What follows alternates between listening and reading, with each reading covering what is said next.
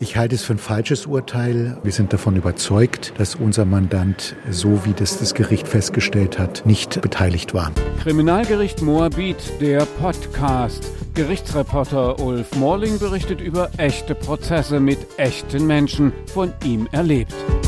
Verteidiger C. Mark Höfler hält das Urteil für falsch des ersten Strafsenats des Berliner Kammergerichts, weil die beiden Angeklagten an einer Hinrichtung durch den IS als Mitglieder der Terrororganisation teilgenommen haben sollen im Irak im Jahr 2014, muss der 45-jährige Angeklagte lebenslang hinter Gitter, unter anderem wegen Mordes. Der zweite Angeklagte, 22 Jahre alt, muss eine Jugendstrafe absitzen von fünf Jahren und zehn Monaten. Er soll Beihilfe Hilfe zum Mord des Opfers geleistet haben. 4000 Kilometer von Berlin entfernt ist es passiert. Eigentlich eine Errungenschaft des deutschen Rechtsstaates, dass man inzwischen auch in Berlin aburteilen kann, schlimmste Menschenrechtsverletzungen und Verbrechen. Kein Täter kann sich mehr sicher fühlen. Im Januar 2014 gab das Bundesministerium der Justiz den deutschen ErmittlerInnen und Gerichten die Ermächtigung, Mitglieder und UnterstützerInnen des IS zu verfolgen. Zweieinhalb Jahre lang und 164 Verhandlungstage dauerte der Prozess gegen die beiden Iraker. Die fünf Berufsrichter sahen die Schuld der beiden als erwiesen an. Sie sind Vater und Sohn. Sie kamen mit ihrer Familie im Frühjahr 2015 nach Deutschland aus der irakischen Stadt Mosul, eben 4000 Kilometer entfernt. Nach der Eroberung Mosuls durch den IS sollen die Angeklagten Vater und Sohn in der zweitgrößten Stadt des Iraks bei der Hinrichtung des Obersten einer paramilitärischen Polizeieinheit mitgemacht haben. Der Sohn Abbas war damals 15 Jahre alt.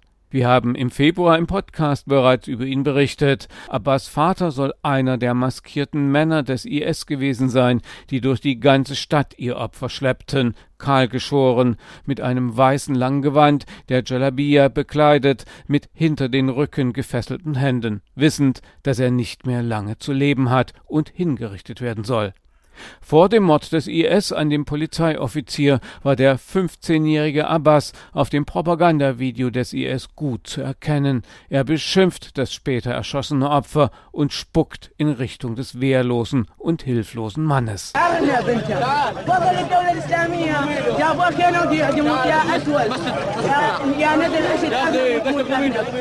Hundesohn, sagt Abbas, und dank des IS haben sie dich hierher gebracht und werden dich exekutieren. Trottel Teufel, ich spucke auf dich, du Hund. Und er spuckt auf den Mann, der mit hinter seinem Rücken gefesselten Händen wehrlos den Tod zu erwarten hat. Es ist ein Fortschritt, dass solche Taten verfolgt und abgeurteilt werden in Deutschland. Oder? Ein Unbehagen bleibt. Kann man bei uns in Europa 4000 Kilometer entfernt Menschen verstehen und zutreffend be- und verurteilen, die aus einem instabilen Land kommen, das von Krieg und Bürgerkrieg geschüttelt wurde, ein Land, in dem bis heute religiös motivierte Morde geschehen und Menschen, die verdächtig sind, beim IS mitgemacht zu haben, oft nicht sicher sind vor Folter und vielleicht sogar Mord? Ein Land, das bis 2003 Diktator Saddam Hussein beherrschte. Schuld und Sühne und Bestrafung 4000 Kilometer vom Tatort entfernt. Die Tat ist geschehen unter Umständen, die uns fremd sind, wenn es auch noch so viele Sachverständige gibt, die dem Gericht und uns die nötige Sach- und Fachkunde geben sollten, um das, was passierte, vorurteilsfrei und angemessen zu be- und verurteilen. Die erschütternde, willkürliche Hinrichtung eines Menschen, egal was er zuvor gemacht haben mag. Es geht für alle beteiligten Täter und Opfer um Menschenrechte, aber auch unter anderem um Kinderrechte, die für alle Kinder gelten, egal wo sie auf der Welt leben und was auch immer sie tun, also auch für Abbas, der im strafrechtlichen Sinn Täter geworden sein soll. Menschenrechte sind unteilbar, ob die für das Opfer der Hinrichtung oder die der Täter, die ihn hingerichtet haben sollen. Schwer zu akzeptieren vielleicht, aber so ist es. Über dieses Spannungsfeld zwischen Schuld und Sühne und dem Gedanken der Erziehung, die für den zur Tatzeit 15-jährigen Abbas wegen der Anwendung des Jugendstrafrechts gilt, wollte ich unter anderem mit dem Vertreter der Bundesanwaltschaft im Prozess Hannes M. sprechen. Doch auch nach zweieinhalbjährigem Prozess hat er nur eine kurze Erklärung zu verlesen. Der Öffentlichkeit wird außer im Prozess nicht berichtet über die schwierigen Ermittlungen im Ausland in diesem Fall, den religiösen blutigen Kämpfen zwischen Schiiten und Sunniten. Bundesanwalt M will keine Fragen beantworten, obwohl bereits vor Monaten angekündigt wurde, dass man um ein Interview bittet. Der Bundesanwalt verließ das, was wohl für ihn vom Prozess nach dem Urteil die Essenz ist. Mit der heutigen Verurteilung der beiden Angeklagten ist ein mehr als zweieinhalbjähriger Prozess zu Ende gegangen. Das Kammergericht hat die Angeklagten für schuldig befunden, als Mitglieder der Terrororganisation Islamischer Staat im Irak Kriegsverbrechen begangen zu haben, indem sie sich an der öffentlichen Hinrichtung eines gefangenen irakischen Polizeioffiziers aktiv beteiligten. Obwohl die Angeklagten immer wieder versucht hatten, die Beweisaufnahme unter anderem durch die Einwirkung auf Zeugen zu beeinflussen, hat sich mit dem heutigen Urteil erneut gezeigt, dass Deutschland kein sicherer Hafen für Kriegsverbrecher war ist und sein wird. So hatte auch im Urteil der Vorsitzende Richter betont, dass die Belastungszeugen sowohl Sunniten wie die Angeklagten als auch Schiiten gewesen seien.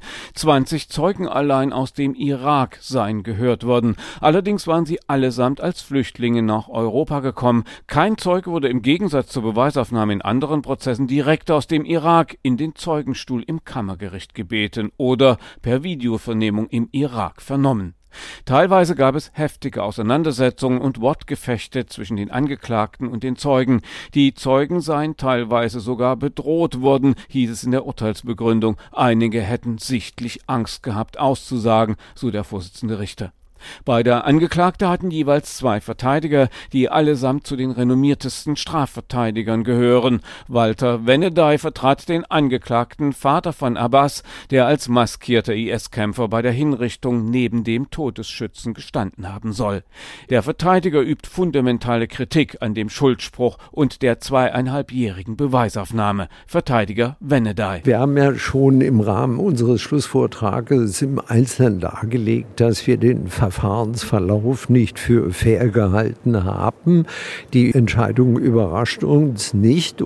Eine besondere pointierte Kritik, die wir vorgetragen haben, bezog sich auf die Asymmetrie in der Beweiserhebung. Das heißt, dass die Beweisaufnahme konzentriert worden ist auf Zeugen, die die Angeklagten belasten und praktisch alle, ich denke, man könnte sagen, über 90 Prozent von Beweisanträgen, die die Verteidigung gestellt hat, zurückgewiesen worden sind und zwar auch Beweisanträge mit handfest entlastenden Tatsachen, wie dem Antrag, eine Nachbarin aus Mosul als Zeugin zu vernehmen, weil sie bestätigen kann, dass Abbas, also der mitangeklagte Sohn meines Mandanten, vom IS entführt, gefangen genommen worden ist. Und der Senat geht ja von einer gegenteiligen Tat aus und nimmt einen völlig anderen Sachverhalt an. Also man kann daran sehen, dass die Möglichkeiten, Entlastungsbeweise in dieser Hauptverhandlung zu führen, massiv eingeschränkt worden sind. Beweisanträge, konkrete mögliche Entlastungszeugen für die beiden Angeklagten direkt aus Mossul im Prozess zu hören, wurden von den Richtern zuletzt abgewiesen mit der Begründung, dass lediglich Schutzbehauptungen aufgestellt würden von der Verteidigung, denen der Senat keinen Glauben schenke, weil der Tatverdacht gegen Vater und Sohn sich immer weiter verdichte. Doch wie hat das Gericht den maskierten IS-Mann neben dem Opfer im Video als den Vater von Abbas erkannt? Ein Sachverständiger hatte im Prozess bekundet, dass die Identifizierung des heute 45-Jährigen nahezu nicht möglich, aber nicht ausgeschlossen sei. Unter den vier zusätzlichen Belastungszeugen befand sich unter anderem ein Iraker, der Monate vor der Hinrichtung des Polizeioberst geflüchtet war aus dem Irak und gehört haben will, dass der Vater von Abbas einer der maskierten Schergen des IS gewesen sei. Aber auch Abbas trug wohl zur Überzeugungsbildung bei den Richtern bei. Laut Zeugen soll er beim Anschauen des Hinrichtungsvideos auf den rechts neben dem Opfer stehenden und vermummten IS-Mann gezeigt und stolz verkündet haben, dass das sein Vater sei. War das pubertäre Prahlerei oder ein unbefangenes Geständnis? Auch nach dem Urteil geht die Verteidigung davon aus, dass Abbas vom IS gezwungen wurde, an der Hinrichtung teilzunehmen. Gleichzeitig soll von der wohlhabenden Familie, die bereits mit Saddam Hussein verbunden war, ein Lösegeld gezahlt werden, damit Abbas vom IS freigelassen würde.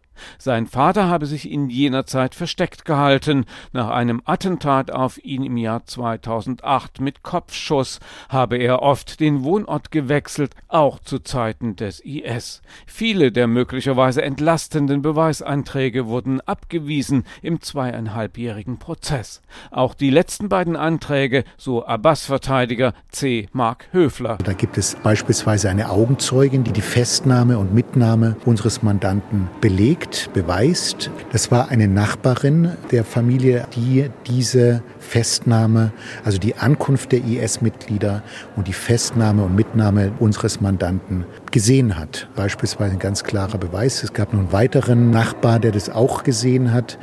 Beispielsweise diesen Anträgen ist der Senat aus uns unverständlichen Gründen nicht nachgegangen. Die Beweiswürdigung obliegt dem Gericht im Strafverfahren. Ob dabei das Recht falsch angewendet wurde, muss nun der Bundesgerichtshof in der angekündigten Revision klären. Die Länge des Strafprozesses gegen Vater und Sohn hat aber noch eine weitere Dimension. Wird der zur Tatzeit 15-jährige Abbas in der Untersuchungshaft auch wirklich so behandelt wie im Jugendstrafrecht festgelegt, wird er dort erzogen und auf das Erwachsenenleben vor vorbereitet. Die Länge der Untersuchungshaftzeit von Abbas ist der traurige Rekord in der Jugendstrafanstalt Plötzensee in Berlin.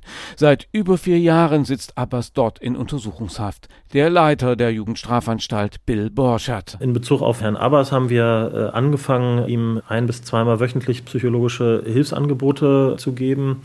Wir haben angefangen, ihm nochmal sozialpädagogische Sondermaßnahmen angedeihen zu lassen, also insbesondere im schulischen Bereich. Man muss dazu sagen, ich halte Herrn Abbas für sehr intelligent, er ist sehr kommunikativ, er hat auch eine gewisse, wirklich für sich gewinnende Freundlichkeit. Das ist jemand, mit dem man sich wirklich gut unterhalten kann der teilweise einen sehr starken Eindruck macht, innerlich sehr starken Eindruck, aber das ist, und das ist unsere Erfahrung, oft auch Fassade. Da muss man eben aufpassen. Ne?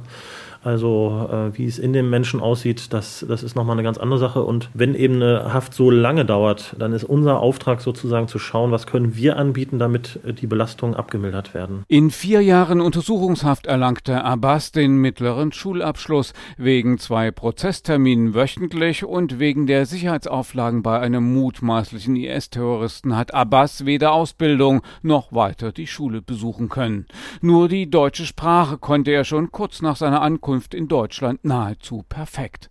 Vor einem Jahr beging er einen ernsthaften Suizidversuch laut Jugendstrafanstalt. Seine beiden kleinen Brüder und seine Mutter sieht er selten und durch eine Trennscheibe.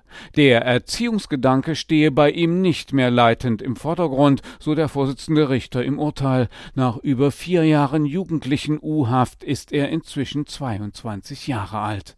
In der Urteilsverkündung heißt es, dass Abbas ein Zitat verfestigter Krimineller Krimineller sei, obwohl es kein rechtskräftiges Urteil gegen ihn gibt und er als unschuldig zu gelten hat nach unseren Rechtsnormen. Er bleibt auch nach dem Urteil weiter in Haft, obwohl er bereits über vier Jahre Untersuchungshaft hinter sich hat. Das Gericht spricht von Verdunklungs- und Fluchtgefahr trotz Vater, Mutter und seiner beiden kleinen Brüder in Berlin. Darüber hinaus droht seine Abschiebung, auch wenn das Urteil über ihn noch nicht rechtskräftig ist. Trotz seines Alters von 15 Jahren zur Tatzeit sei Abbas auch kein Kindersoldat gewesen, so der erste Strafsenat des Kammergerichts im Urteil. Denn es gäbe keine Anhaltspunkte dafür, dass er vor seinem 15. Geburtstag mit dem IS zu schaffen gehabt habe. Abbas Fall wird inzwischen vom UN-Kinderrechtsausschuss begutachtet, denn das Deutsche Bündnis Kindersoldaten, vertreten darin die größten Kinderrechtsorganisationen Deutschlands, betont, dass nach dem Völkerrecht alle unter 18-jährigen Mitglieder bewaffneter Gruppen und Armeen KindersoldatInnen seien, dies bei der Beurteilung von möglichen Straftaten berücksichtigt werden müsse und ihnen eine angemessene Behandlung zustünde. Henriette Hensch von Terre de Somme. Für bewaffnete Gruppen und Milizen, wie beispielsweise das dann der IS wäre, ist ja keine staatliche Armee, ist die Rekrutierung von unter 18-Jährigen verboten. Das ist definitiv völkerrechtlich so festgelegt. Das ist dann ein Kindersoldat. Und so wäre die Definition, was sind Kindersoldaten und auch diese Frage, die immer mal wieder aufkommt, was ist denn, wenn unter 18-Jährige sich freiwillig bewaffneten Gruppen anschließen? Die gelten trotzdem als Kindersoldaten, weil das Element der Freiwilligkeit doch sehr, sehr schwer zu fassen ist. Und wenn es nicht staatliche Armeen sind, für die es bestimmte Ausnahmen gibt, unter bestimmten Voraussetzungen, ist das freiwillige Anschließen zu bewaffneten Gruppen nichtstaatlicher Armeen verboten und diese Kinder gelten auch als Kindersoldaten. Bisher untersagte das Berliner Verwaltungsgericht, dass Abbas in den Irak abgeschoben wird. Die Gefahr, dort gefangen genommen und hingerichtet zu werden, sei inzwischen ausgeräumt durch Versicherung des Irak, heißt es in den Entscheidungen.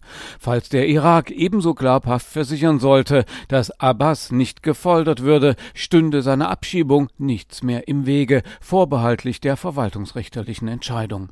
Wann der Bundesgerichtshof über die Revision von Vater und Sohn entscheidet, ist unklar.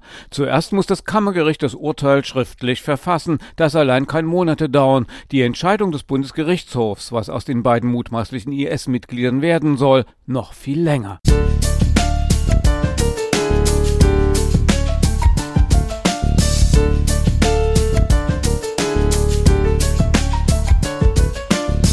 Kriminalgericht Moabit, der Podcast. Gerichtsreporter Ulf Morling berichtet über echte Prozesse mit echten Menschen, von ihm erlebt.